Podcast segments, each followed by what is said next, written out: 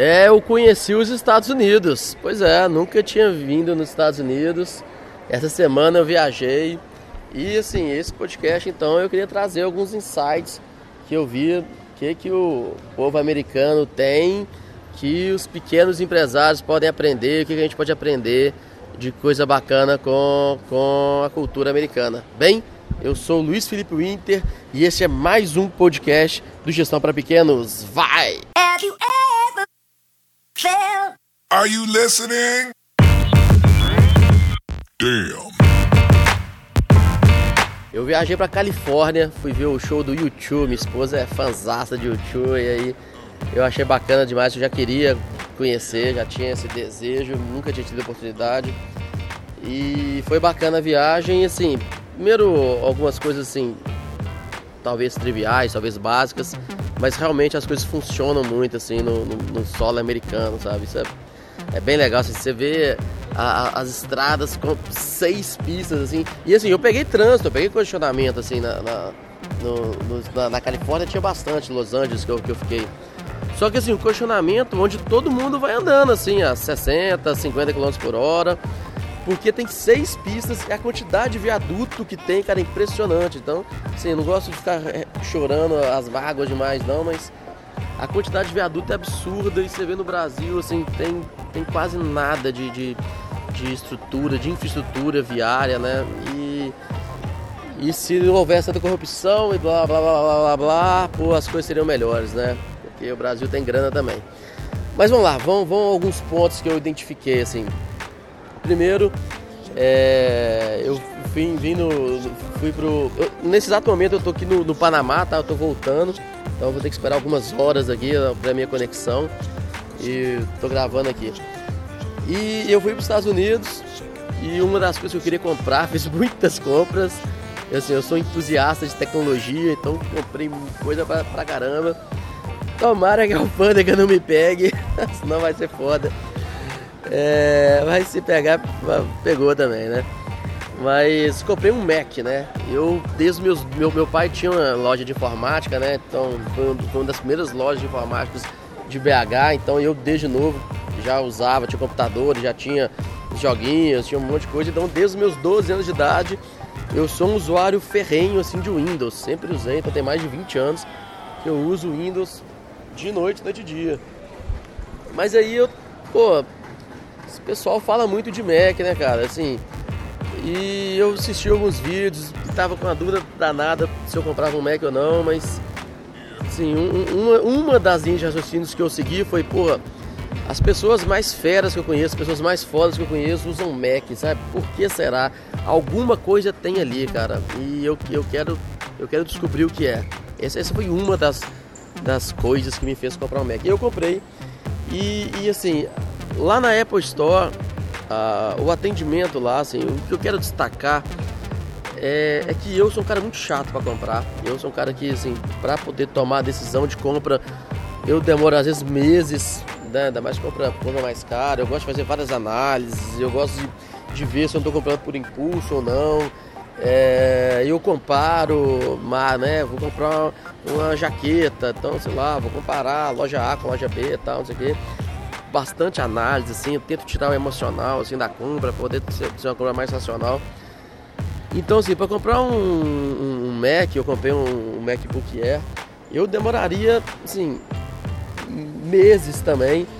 E na Apple Store eu demorei 10 minutos, ou, ou menos.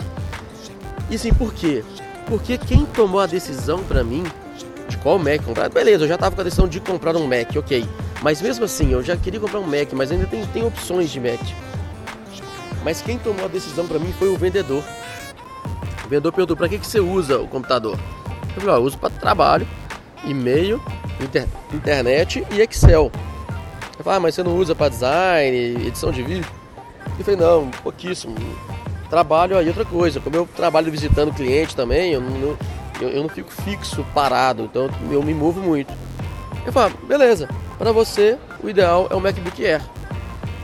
Aí ele abriu o MacBook Air assim, 13 polegadas, e falou: ó, você tem a opção de, de tamanho aqui de, de HD. Você quer HD de 128, 256 e tal. Eu falei, não, mas pô, e se eu quiser um MacBook de 15, MacBook Air de 15 polegadas? Ele falou assim, não tem. E eu não recomendo, assim, no MacBook Air de 15 polegadas não tem. E outras opções de Mac? Eu, eu estudei na internet, vi que tinha um MacBook Pro. Ele olhou pra mim e disse, não, só se você quiser gastar dinheiro a mais. Porque assim, não é pra, não é pra você. E, e eu, pronto, acabou o discurso, cara. Acabou, assim, o cara não ficou explicando demais também, não. Ele ficou parado me olhando. E eu falei, pô, e agora, assim? Eu não tô acostumado a tomar decisão tão rápida assim. E, e foi, foi muito legal essa experiência, cara. E assim, isso mostra o tanto que a gente tem que liderar os nossos clientes. Sabe, a gente não tem que dar opções para os nossos clientes. Eu gravei um podcast, eu adoro milkshake. Eu conto a história de, uma, de uma loja de milkshake que tinha, sei lá, 72 opções de milkshake. Isso aí tá errado, cara. Você tem que liderar o seu cliente, você tem que saber o, o, qual o perfil do seu cliente e qual o produto é o melhor para o seu cliente. Fala já para vocês, e como eu sou especialista nisso, para você é isso, isso e isso. E não tenta falar assim, ah, não, mas quem decide é você. Mas tem, tem outras opções aqui. Ou não, cara, sabe? A gente, a gente não aguenta opções mais. O mundo já tem opções demais. Então, assim, aprendizado número um, lidere o seu cliente, toma, tome a decisão por ele. Claro que sim, aí eu vou até emendar em outro ponto também, que eu adorei o, o, o atendimento do, do, do, americano, né? Assim, primeiro que o povo é muito, muito cortês, eu, eu não imaginava, assim, qualquer lugar, qualquer pessoa, o pessoal, sabe, com um sorriso pronto para você, assim, eu, eu, eu me estra, eu estranhei, assim, eu não, não imaginava, sabe? Não, algo não era good, era amazing. Assim, e lá do fundo, sabe? Vinha assim, pô, que legal, assim, o cara tá realmente satisfeito por te dar aquele bom dia ou aquela boa tarde. Não é aquele negócio seco padrão. Então isso é legal demais. E o, o, todas as lojas que a gente visita, o vendedor prontamente assim, disposto a te atender e, e, ele, e ele consegue te dar a distância ideal. assim. Ele chega, te cumprimenta, pergunta o que, que ele pode te ajudar. Se você fala que está só olhando, ele afasta, te dá aquela distância mas também sim, tá sempre atento a, a, a te receber. E assim, não, não é querer falar não, mas eu tô no Panamá aqui e aqui tô no aeroporto, tem algumas lojas. E pô, cara, você entra dentro da loja, vendedor no WhatsApp, aquele tanto de vendedor assim conversando entre si, não te dando bola. Você conhece alguns países que, que tem atendimento assim? Conhece, né? Assim, eu não quero fazer um estudo sociológico do porquê disso, mas Cara, eu sei que tem diferenças. Eu, de um lado estão vendedores panamenhos e vendedores brasileiros, de outro estão vendedores americanos. E eu não estou falando só de Apple Store, não, porque poderia falar assim, ah, não, Apple Store é, é diferenciado e tal, não sei o que. Não.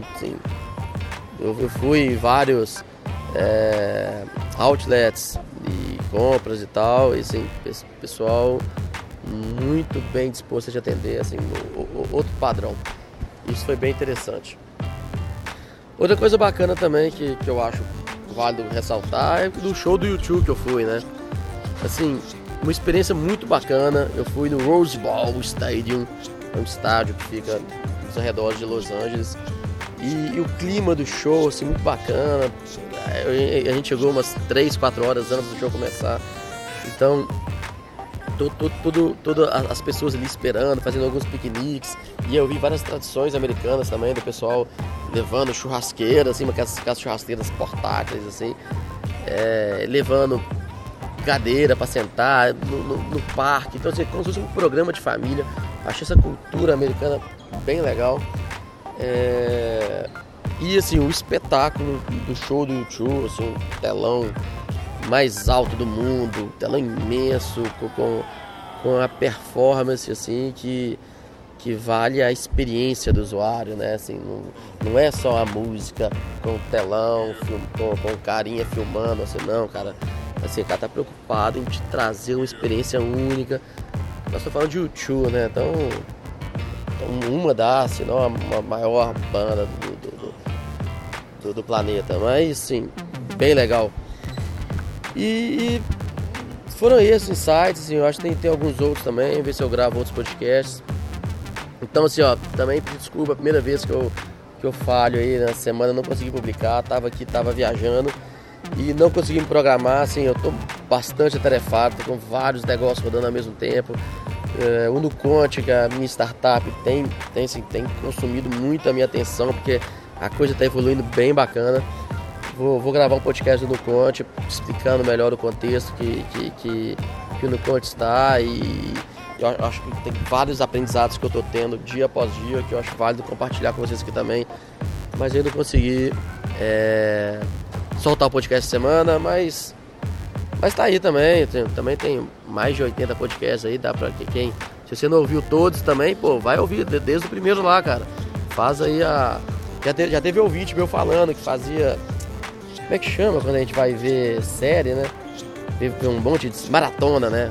Maratona do Walking Dead, maratona do Game of Thrones. E já teve ouvinte falando que fez a maratona do GPP. E foi ouvindo um podcast meu um atrás do outro. Pô, legal, assim, então, fico orgulhoso pra caramba, muito satisfeito. Tem, tem pessoas que curtem meu trabalho aí e curtem as, as minhas ideias. Beleza, pessoal? Então é isso aí. GBP tá de volta. Pulou uma semana, mas estamos aí retomando. Beleza? Valeu demais. Obrigado por ter ficado até aqui. Um forte abraço e até a próxima.